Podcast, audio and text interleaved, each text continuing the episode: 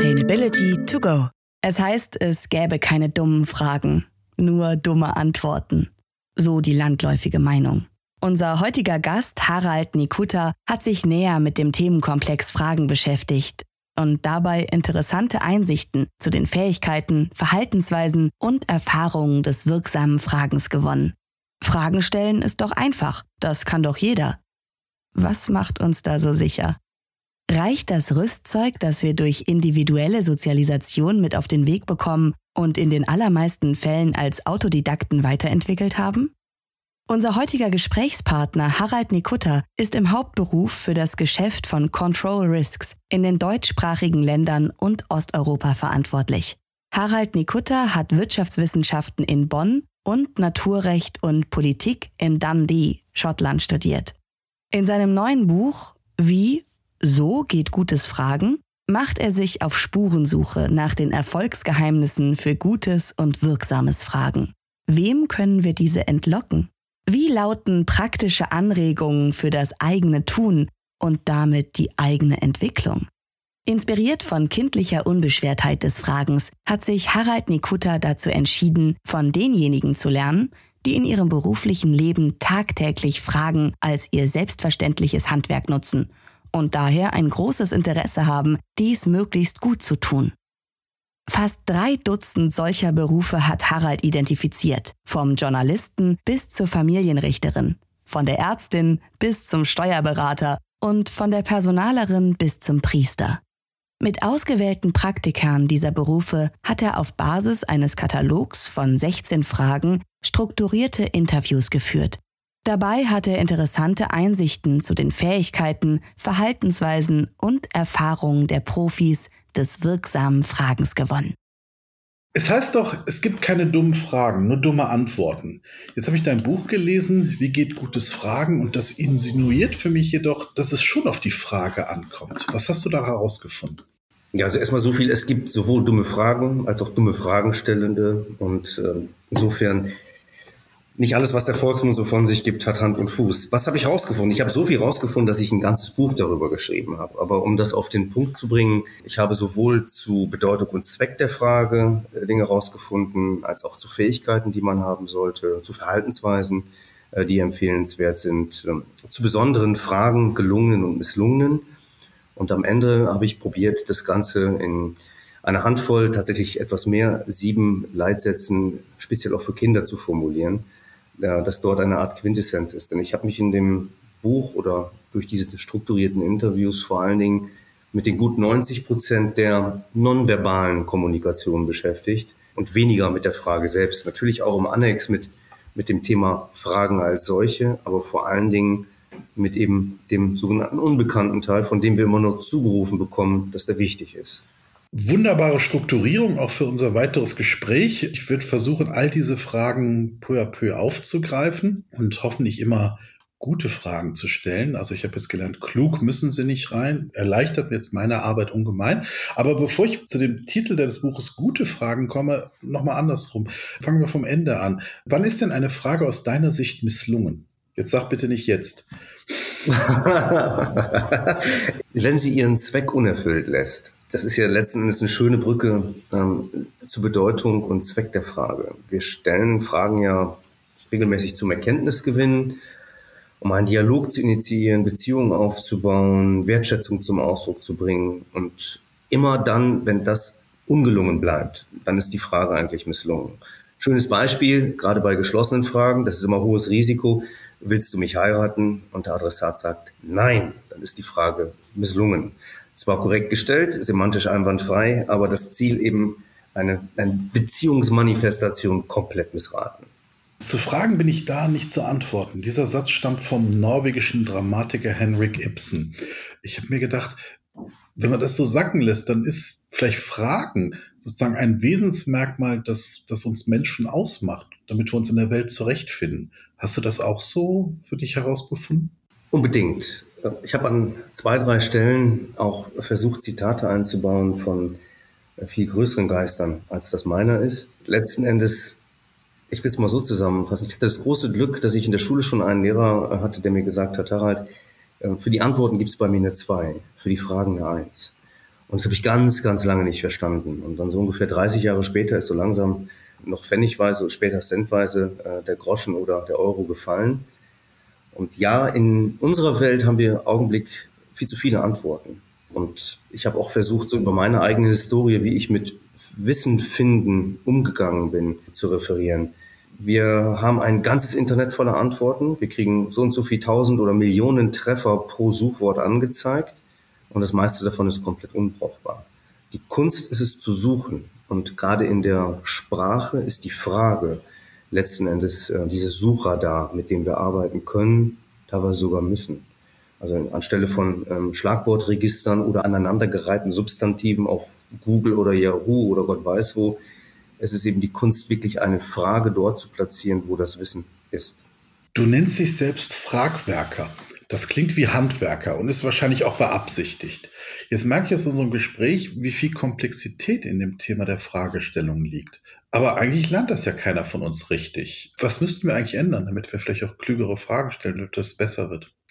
Ja, das ist ja letzten Endes genau auch der Auslöser. Ähm, das Ganze kam zustande durch eine Frage von unserem großen Sohn. Wir haben vier Kinder und der hat mich mal gefragt, wieso fliegen Vögel eigentlich? Und der wollte gar nicht wissen, wie das funktioniert, sondern der wollte wissen, was bewegt die zum Flug? Und ich fand die Frage großartig und habe dann auch gedacht, Mensch, wo lernen die eigentlich Fragen? Und die Kinder haben gesagt, nee, in der Schule lernen die das nicht. Und die Schule hat es später bestätigt. Das ist Aufgabe der häuslichen Sozialisation. Und das hat mich dazu gebracht, einfach mal drüber nachzudenken, auch damals noch im Bekanntenkreis, eben auch kleine Kinder hatten. Wie bringt ihr euren Kindern jetzt Fragen bei? Und alle haben mich erstaunt angeguckt, die haben nur gesagt, nee, so, die, die können doch einfach fragen, wenn sie wollen. Aber es ist eben keinerlei Form. Wir lernen ein bisschen Fragen im Kontext der Rhetorik, rhetorische Fragen, äh, Stilfragen etc. Und das war es dann auch. Und ansonsten bekommen wir nicht einmal eine Rückmeldung. Alleine der Umstand, dass wir nur schwer zwischen rechtfertigenden und deskriptiven Fragen unterscheiden können, zeigt ja häufig, dass wir gar keinen richtigen Erfahrungswert haben. Und ja, es ist kein Schulfach, es ist auch kein Fach an der Universität. Und es wird auch nur sehr, sehr bedingt im Kontext von Rhetorik vermittelt. Und wer hat schon einen Rhetorikkurs?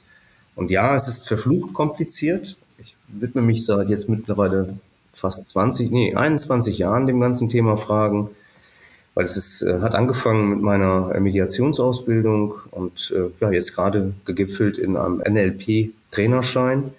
Und da geht es letzten Endes darum, auch von der semantischen Wahl, von der Wortwahl, von der Platzierung der einzelnen Aspekte Fragen inhaltlich so zu stellen, dass sie passen.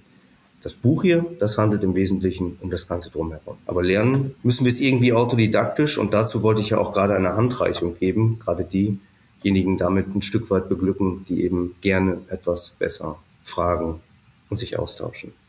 Gerade bei schwierigen Themen kommt es ja jetzt nicht nur auf die Worte an, sondern auch auf die Haltung, Gestik, Gesichtsausdrücke. Du sagtest eingangs, dass zu Fragen viel mehr gehört als nur die Aneinanderreihung von Buchstaben. Was müssen wir alles beachten?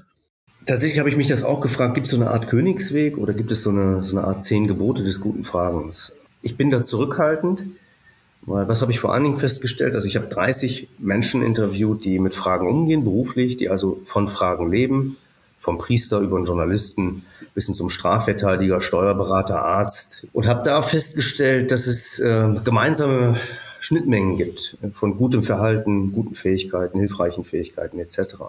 Aber es gibt nicht die einzig selig und glücklich machende Vorgehensweise. Vielleicht so vier Rahmenbedingungen, die besonders wichtig sind. Erstens authentisch. Das Verhalten, das Vorgehen sollte zu dem, zur Person passen, zum Sonstigen. Das ist erstmal, wie ich selber bin. Das zweite ist, wie nehme ich den Adressaten der Frage wahr? Idealerweise respektvoll auf Augenhöhe. Das wollen wir alle gern und so wollen wir alle behandelt werden. Das macht es unheimlich einfach, dann auch angemessen zu antworten. Das dritte im Miteinander. Da ist es wichtig, je besser die Frage ist, äh, je unklarer äh, die Antwort von vornherein, desto mehr Zeit und Raum muss ich lassen. Das ist auch eine Art von Respekt. Weil gute Fragen brauchen Zeit zur Antwort. Wenn ich dann schnell die nächste hinterher schiebe, mache ich das alles kaputt. Und der vierte Punkt ist ein Stück weit auch die Dankbarkeit für, für gute Antworten. Also das Ganze wird von Respekt und dem, dem Ausdruck des gewollten Miteinanders schlussendlich zusammengebracht. Und das macht eigentlich den, den gesamten Kontext von guten Fragen aus. Und dann fallen da Dinge rein wie eine gesunde Neugierde, Empathie und andere Sachen. Aber da muss jeder, jede für sich festlegen, was tue ich da. Einige sitzen still körperlich, andere nehmen Block, um zu signalisieren, ich schreibe jetzt was mit, weil ich erwarte, dass was Wichtiges kommt. Das ist auch eine besondere Art von Wertschätzung. Der nächste geht äh, spazieren, andere gehen nebeneinander, um Konfrontation zu vermeiden. Äh, der nächste sucht äh, kompletten Rapport durch spiegelnde Verhaltensweisen. Da muss jeder und jede schauen, wie es für sich oder für ihn passt. Jetzt hast du in deiner Antwort, finde ich, zwei Ebenen angesprochen. Das eine sind Techniken des Fragens und das andere ist eine Einstellung, die ich mal als Offenheit vielleicht auch, auch bezeichnen würde. Vielleicht, wenn ich nochmals auf den ersten Bereich der Techniken eingehen darf. Da ist vieles von dem, was du beschrieben hast, das beziehe ich erstmal auf mich selber, das ist vielleicht meine Art, wie ich da rangehe. Aber es gehören ja immer zwei dazu. Also wie gehe ich da ran, um rauszukriegen, was mein Gegenüber eigentlich sozusagen akzeptiert, gut findet, damit das auch wirklich ein gutes Spiel wird? Wir können es den Menschen kaum ansehen, welche Art Technik am besten verfängt. Ähm, ich will mal vorne anfangen. Wir haben alle Wahrnehmungskanäle, so nennt man das. Also unsere fünf Sinne, riechen, schmecken, hören, sehen und spüren. Hier in unserer Region, in unserem Kulturkreis, Klammer auf, äh, Migration erstmal unbeachtet gelassen, haben wir vor allen Dingen visuelle, das heißt die Menschen, die schauen, sehen als Hauptzugangskanal haben und die Kinestheten, die Spürmenschen. Ein ganz kleiner Teil auditiv. Entsprechend sieht es aus, hört es sich an, spürt es sich an. Und dann gibt es in anderen Kulturen noch ähm, die Olfaktoren oder die Gustativen, die können das riechen. Oder es hat ein Geschmäckle, da haben wir auch noch eine Restkultur ähm, Zweig in, in, in deutschen Landen, so im Südwesten, da hat es ein Geschmäckle. Da waren also ähm, Gustative unterwegs oder sind es. Und je nachdem, wie ich diesen Menschen einschätze, kann ich schon im ersten Schritt diesen Hauptzugangskanal ansprechen. Und dann fragen bei einem visuellen, den erkenne ich meistens daran, dass er sehr äh, strukturiert, harmonisch angezogen, gekleidet ist, aufs äußerliche Wert legt, weil der sieht das oder sie sieht das. Da frage ich, wie sieht's denn aus? Ja, das heißt, ich habe den Hauptzugangskanal erwischt. Und damit öffnet sich eine ganze Welt, weil der andere spürt im Inneren, ah, ich werde wahrgenommen. Das ist ganz wichtig. Wenn ich den anfrage, wenn ich den dagegen ähm, frage, wie spürt sich das dann an für dich? Wie fühlt sich das an? Dann, dann ist es schwer. Dann muss der Mensch erstmal gucken, wie kommt die Frage überhaupt zu mir? Ja, das als erster Punkt. Das zweite ist, Respekt ist eher eine Sache des Senders.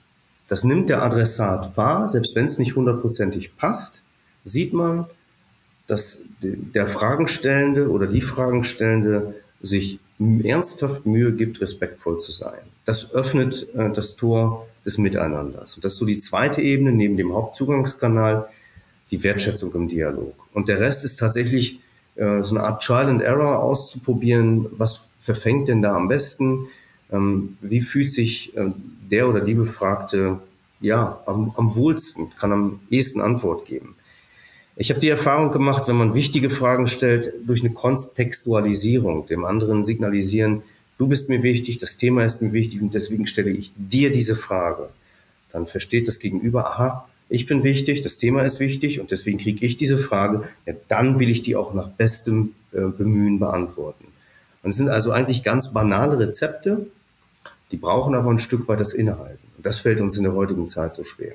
Wertschätzung und Offenheit ist ein ähm, sehr gutes Stichwort. Das erinnert mich auch nochmal daran, dass du mir beschrieben hast, dass der Auslöser für den Buchtitel ja eben diese Frage war, wieso können Vögel fliegen? Jetzt ist es ja so, dass aus dem gewohnten Trott rauskommen vielen Menschen schwerfällt. Wir erleben das auch häufig im, im Fernsehen, jetzt die ganzen Talkshows oder so, das ist ja eigentlich nur Stichwortgeber, nicht? Wo, wo eigentlich nicht wirklich ernsthaft gefragt wird, sondern eigentlich eher die Antworten, die vorgefertigten Antworten an der richtigen Stelle abgerufen werden. Puh. Äh, du hast, ich glaube, jetzt einen ganz wunden Punkt ähm, erwischt, der eher unser Miteinander betrifft, auch das Gesellschaftliche. Es ist natürlich wesentlich komfortabler, äh, Textbausteine loszuwerden, weil da muss man nichts an sich ranlassen. Mir fällt jetzt so ad hoc das Wort Verletzlichkeit an wir sind ja auch stark damit sozialisiert, äh, Männer aus der tradierten Rolle sowieso, die dürfen ja nie weinen, die müssen stark sein, die dürfen gar nicht verletzlich sein, was ja auch völliger Blödsinn ist. Aber sich verletzbar zu machen, auch mal keine Antwort zu haben, um Antwort zu ringen, ähm, das ist, glaube ich, etwas, was wirklich das Voranbringen ausmachen würde und was auch Neuigkeiten bietet. Aber das heißt, dass ich auch bisweilen eben keine Antwort geben kann, ehrlich sein muss. Und plötzlich wird aus einem Fachmann ein möglicherweise doch um Antwort ringender. Und dann hat man wieder das Gefühl, oh, dann wirklich inkompetent etc. Und ich glaube, dass gerade unsere Gesellschaft durch diese permanente Visualisierung und dieses Goodies und Daumen hoch verteilen immer mehr den Einzelnen nötigt, eine, eine Scheinperformance abzuliefern. Ja, oder so wichtig zu tun und auch Inhalte wirklich zu pushen, weil wir gelernt haben, je öfter wir dasselbe wiederholen, desto besser verfängt es bei den Menschen, was ja eigentlich richtig ist, aber das macht die Antwort ja nicht besser. Und der ehrliche Umgang mit den Dingen, der tut weh, natürlich. Wir haben weniger Erfreuliches ähm, als Unerfreuliches und wir müssen eigentlich damit lernen, umzugehen. Und ich habe vorhin von diesen Sperrgebieten gesprochen, von Kommunikation, die haben wir ja immer noch. Mir würden da ad hoc ein paar ganz, ganz unangenehme Themen einfallen. Ähm, aber ähm, das, das, das möchte ich jetzt mal ausblenden. Die gehen um Kindererziehung, um Glauben etc. Ähm, Verlogenheit ist in dem Kontext ein großes Wort, aber ein Stück weit ist es das. Es ist Angst auch. Und ich wünsche mir ehrlich gesagt einen, einen ehrlichen Dialog. Und der heißt, sich auch eben verletzlich machen, und dann sieht man, wie sorgsam die anderen mit einem umgehen. Dann würden wir aber auch in eine ganz andere Art des Miteinanders kommen, weil wir es gar nicht mehr nötig hätten, uns gegenseitig weh zu tun, weil wir auch vorsichtiger miteinander umgehen wollen. Und dann würden wir es auch zulassen, dass wir viel mehr Inhalt bewegen, viel mehr relevante Themen diskutieren. Du schreibst an der Stelle in deinem Buch, dass es das Risiko gibt, entscheidende Fragen ungestellt zu lassen. Das finde ich spannend. Jetzt kann ich mir vorstellen, dass man die richtigen Fragen nicht stellt, weil man sie vergisst. D'accord, also man so dusselig ist. Aber es gibt ja wahrscheinlich dann auch Momente, wo man sich die richtigen Fragen verkneift. Warum macht man das? Weil man Angst hat. Ich gebe dir mal ein schönes Beispiel. Also ich habe immer gehofft, dass ich irgendwann mal eine Familie habe, weil ich etwas aus etwas schwierigeren Verhältnissen selber komme und dachte eines Tages, boah, du hast jetzt die richtige Frau gefunden. Und ich hatte so viel Angst davor, eine Abfuhr zu kriegen, weil ich mir so unsicher war, trotz all der vermeintlichen Rüstung, die ich um mich aufgebaut habe, um mich besser ähm, darzubieten, als ich vielleicht sogar bin. Und ich habe so oft den guten Moment verpasst oder aus Nervosität einfach dann die Stimmung versaut. Ja, vom Eiffelturm bis Gott weiß wo, das alles nicht hinbekommen. Und ich hätte es fast komplett versaut. Also Angst, Angst vor Ablehnung, denn wenn wir jetzt mal, das ist ein anderes ähm, einfaches Mittel, mit dem ich gerne arbeite. Was treibt uns eigentlich? Da ist das Enneagramm ganz schön. Da gibt es Intensität, Fürsorge, Freiheit, Macht etc., Sicherheit. Und eins heißt Anerkennung. Und eins haben wir wirklich relativ ähm, unterrepräsentiert, das ist Anerkennung. Viele von uns wollen das. Das ist typisch für eine Leistungsgesellschaft. Und diese Menschen können ganz schlecht mit Ablehnung umgehen. Und das sind fast alle von uns. Und deswegen lassen wir häufig sehr wichtige Fragen ungestellt. Das zweite ist, dass sich selber desavouieren, also entblöden vor anderen, indem man zeigt, dass man keine Ahnung hat. Wie oft habe ich es erlebt, dass ich irgendeinen Blödsinn erzählt habe in einem größeren Kreis, auch absichtlich und dann frage so, alle haben jetzt fein genickt, was hast, was nimmst du mit? Was hast du verstanden? Und dann gucke ich in Bahnhofsgesichter. Ja, und dann stellen wir fest, aha, das ist also doch der Grund gewesen, in der Gruppe zu fragen oder zu sagen, ich habe es nicht verstanden, kannst du das bitte nochmal erklären? Diese Blöße mag dich heute auch keiner. Ja, da gehen sie lieber mit ungesundem Halb- oder Nullwissen aus dem Raum. Also das ist meistens etwas in Bezug auf andere, was mich schlechter aussehen lässt. Und das lässt uns vor den tatsächlich wichtigen Fragen zurückschrecken. Und der dritte Punkt aus meiner Sicht und auch aus den Fragen, die ich gestellt habe, die Angst vor der Antwort. Also nicht nur die Ablehnung, sondern da kommt eine Antwort, mit der ich vielleicht nichts tun kann oder die für mich so vernichtend ist, dass ich sie eigentlich gar nicht hören will. Jetzt finde ich die Angst vor der Antwort einen spannenden Aspekt, den greife ich jetzt auch nochmal auf. Du hattest eingangs gesagt, dass die Welt, gucken wir ins Internet, voller Antworten ist. Ist es jetzt die Angst vor den Antworten, die uns auch da lähmt, manchmal die Probleme anzugehen oder halt auch die, die Fragen richtig zu stellen? Ja, ähm, das jetzt, du lässt mir ja fast keine Wahl mit der geschlossenen Frage. Ich kann nur Ja oder Nein sagen und ich sage Ja, natürlich. Weil wenn ich eine gewisse Antwort bekomme, muss ich etwas tun dann muss ich mir ja beispielsweise auch im unternehmerischen Kontext ähm, eine Handlungspflicht zurechnen lassen, weil ich es jetzt plötzlich weiß. Zum Beispiel über einen Missbrauch, ein Missverhalten oder einen Missstand. Ja. Wunderbares Thema, äh, die deutsche Energieversorgung. Da haben wir uns die richtigen Fragen nie gestellt, weil wir gewusst hätten, dass wir dann Dinge machen müssen, auf die wir eigentlich keine Lust haben, die unbequem sind, die teuer werden, die einfach Konsequenzen nach sich ziehen, die erstmal per se uns aus der Komfortzone ausführen und möglicherweise Folgeeffekte auslösen, die wieder ganz viel Arbeit bedeuten. In the long run wäre das besser gewesen, aber ach, das ist ja so unbequem für den Moment. Ja, insofern stimme ich dir zu und deiner These. In Unternehmen wird dann schnell die Schublade Unternehmenskultur aufgemacht, nicht? Also da wird das dann reingesteckt. Aber es geht ja doch tatsächlich dann auch um eine Fragekultur. Also ich möchte gar nicht in Abrede stellen, dass viele Unternehmen eine gewisse Form von Unternehmenskultur haben, aber inwieweit erlebst du das, dass da offen gefragt und diskutiert werden kann? Und was gehört dazu? Also es, es gibt, glaube ich, die ganze Bandbreite an, an, an, an kulturellen Erscheinungen in Unternehmen in Deutschland, was gut ist und auch weltweit. Dennoch haben wir so eine gewisse Prägung, die in Deutschland vielleicht speziell aus dem Ingenieurstaat kommt und dadurch geprägt ist, dass das nur hundertprozentig funktioniert, wenn es hundertprozentig funktioniert. Das heißt, eine ganz geringe Fehlertoleranz. Das heißt, ein, ein Verlassen auf gewisse Grundannahmen. Das heißt, eine gewisse Kontinuität. Ähm, Fehler sind nicht gefragt. Die Veränderung ist inkrementell. Das heißt, dieses disruptive Wegspringen in, in andere Stadien fällt uns erstmal per se schwer und Fehler zuzulassen. Die ganzen Themen, die wir über die letzten fast zehn Jahre hatten, sind aus dieser Art der ingenieursgetriebenen Null-Fehler-Toleranz entstanden. Die per se ist ja nichts Schlechtes. Die ist gut, um qualitativ hochwertig Massenprodukte, die auch individualisierbar sind, zu produzieren. Wir müssen zugleich aber diesen Spagat hinbekommen, eine Fehlertoleranz und eine Hinterfragekultur zu etablieren, weil die ist mit Veränderung verbunden. Und diesen Konnex zu schaffen zwischen den beiden Welten, das fällt uns so schwer. Weil dann gilt eben kein einfacher Satz mehr, wir haben eine Null-Fehler-Toleranz oder jeder Fehler ist gut, sondern ist beides richtig. Es kommt nur auf den Kontext an. Und das heißt wieder, ich muss die Menschen befähigen, den Kontext zu erkennen, welcher Satz jetzt gilt. Ja?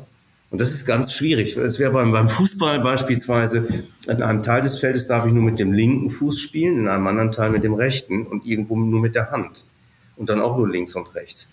Und das kann man mit Farben erkennen oder anderen Sachen. Aber das erfordert viel mehr koordinative Fähigkeiten. Und sowas kriegen wir gar nicht beigebracht. Wir lernen einfach immer stumpf, diese zehn Gebote gelten. Punkt. Übrigens, die sind noch alle als nicht formuliert, was wir gar nicht verarbeiten können. Und so wird aus du sollst nicht töten, du sollst töten. Ja, das sind so ganz banale ne Sachen nebenbei, dass viele Sachen bei uns sogar gesellschaftlich, kulturell dysfunktional aufgestellt sind. Und mit diesen Dilemmata werden wir sozialisiert und nachher dann in eine Kultur reingesteckt, die wir nur bedingt erfüllen können. Und dann reicht es nicht, dass der Tone at the top da irgendwas sagt, sondern ich muss die Menschen immer wieder befähigen. Jetzt kommen wir zum Grunddilemma. Was geben wir unseren jungen Menschen eigentlich mit von Hause aus, in der Schule etc.?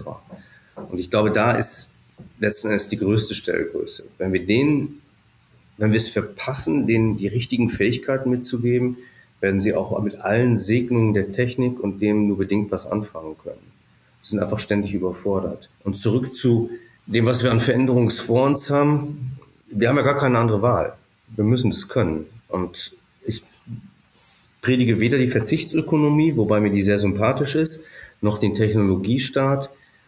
Ähm, aber wir brauchen Lösungen und die müssen entwickelt werden. Und dazu gehören einfach Fragen und nicht einfach nur Aus, äh, Mitteilungssätze. Ja, selbst wenn man diese Sachen oder Erkenntnisse verstehen will, ist das ja immer mit einer Frage verbunden. Wie meinst du das? Wann soll ich das anwenden? In welchem Kontext gilt das? Wie kann ich das umsetzen? Ja, was sind deine dahinterliegenden Annahmen? Und all diese zusätzlichen Fragen führen uns zu Erkenntnisgewinn und führen dazu, dass, dass diese Dinge anschlussfähig werden zu unserem Leben. Ja, allein die Frage, wie soll ich das im täglichen Leben denn umsetzen? Ja, jetzt werden wir alle schön grün und CO2-neutral. Ja, wie denn? Ich will aber trotzdem vielleicht nochmal zum, zum Abschluss eine Frage stellen, die du auch eingangs gesagt hast, dass du versucht hast, das auch in einzelne Punkte zu, zu kondensieren. Und wir leben ja in einer Zeit, in der wir alle in drei, fünf oder sieben Tipps gerne hätten. Was sind deine Empfehlungen für richtiges Fragen? Äh, drei, fünf, sieben. Ähm, ich nehme mal die auch in der Reihenfolge mit. Wenn es nur drei wären, wäre es, dem Adressaten klarzumachen, was das für eine Frage ist. Beispielsweise eine wichtige Frage. Das heißt, den Kontext zu bieten, Klarheit in der Frage, in der Frage selbst klar zu formulieren, wenn es geht, anschlussfähig, soweit möglich. Und das dritte, Wertschätzung für die Antwort. Und damit Wertschätzung auch für die Person. Wenn ich fünf hätte, würde ich die durch ähm, genügend Raum und Zeit noch ergänzen und durch eine empathische Neugier des Fragestellers dieses Interesse an der Antwort zeigen. Nicht nur Wertschätzung, sondern auch Interesse im Sinne von, ähm, was mache ich damit? Ja, und äh, wenn ich denn sieben hätte, dann würde ich am liebsten die sieben Empfehlungen, die ich versucht habe, aus den Antworten der Frage Befragten äh, zusammenzufassen, kurz vorlesen, wenn ich das darf. Das erste wäre, lass dir keine Frage verbieten.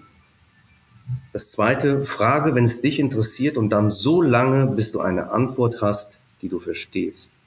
Das dritte, hab keine Angst vor Fragen. Das vierte, frage gerade heraus, was du wissen willst.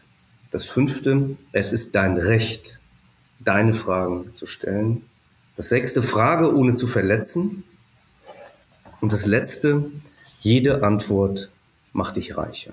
Sehr gut. Das war Harald Nikuta mit seinem Buch Gutes Fragen. Wieso geht Gutes Fragen? Dankeschön für das Gespräch. Zu guter Letzt noch ein Hinweis. Der Erlös des Buches kommt den SOS Kinderdörfern zugute. Harald, danke. Immer. Tschüss.